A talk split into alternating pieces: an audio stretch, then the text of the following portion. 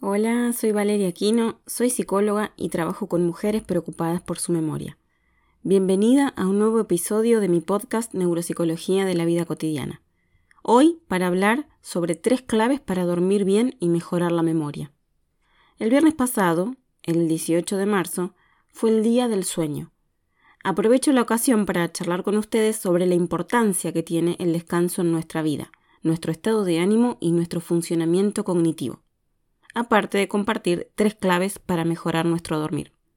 Si alguna vez tuviste una mala noche de sueño, ¿quién no?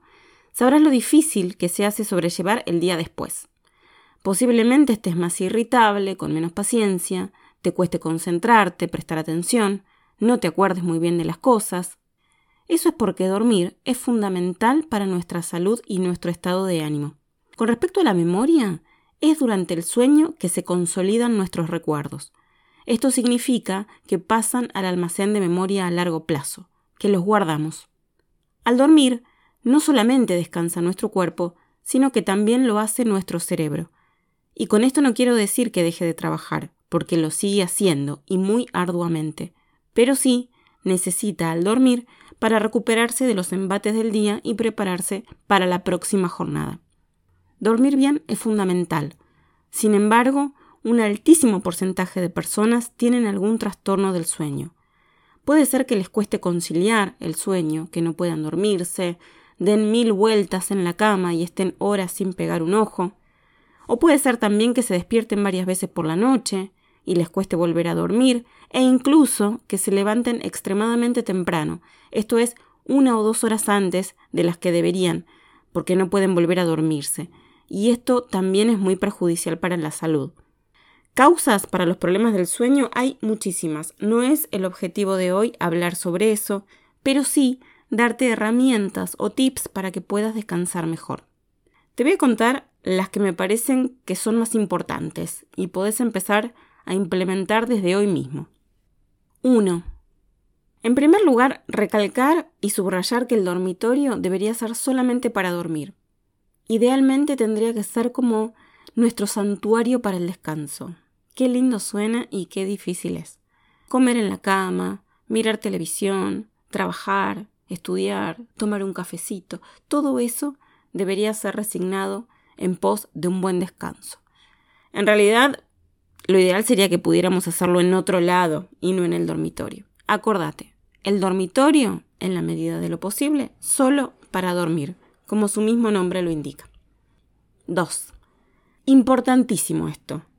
Nada de pantallas antes de dormir.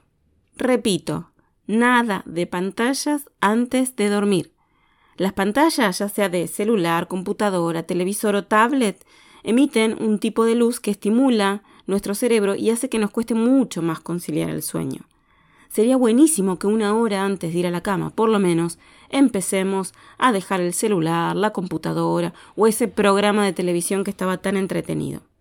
Nuestra mente necesita relajarse para dormir y los dispositivos electrónicos no permiten que eso suceda. 3. Por último, pero no menos importante, te sugiero que duermas con la luz apagada. Una total oscuridad favorece muchísimo el buen descanso y ayuda a nuestro cerebro a dormir bien. Una hora antes también podés ir bajando las luces, apagando las que no son necesarias, que el cerebro se vaya preparando y sepa que es momento de empezar a relajarse para dormir. Y cuando estés dispuesta a ir a la cama, apaga completamente todas las luces y cerra bien la ventana y la persiana de tu cuarto. Si necesitas sí o sí dejar alguna luz prendida, que sea una muy suave, que sea una luz muy tenue. Acordate, si hay luz, el cerebro no puede descansar bien. Ojalá te hayan sido útiles estos tips para dormir mejor. Empezá a implementarlos hoy mismo y después me contás. Me encantaría que me cuentes cómo te va con estas nuevas estrategias. Y si querés más información sobre la memoria, cómo funciona y cómo mejorarla, te invito a visitar mi página web www.valeriaaquino.com y a descargar mi ebook gratuito Tres claves para mejorar tu memoria en la vida cotidiana.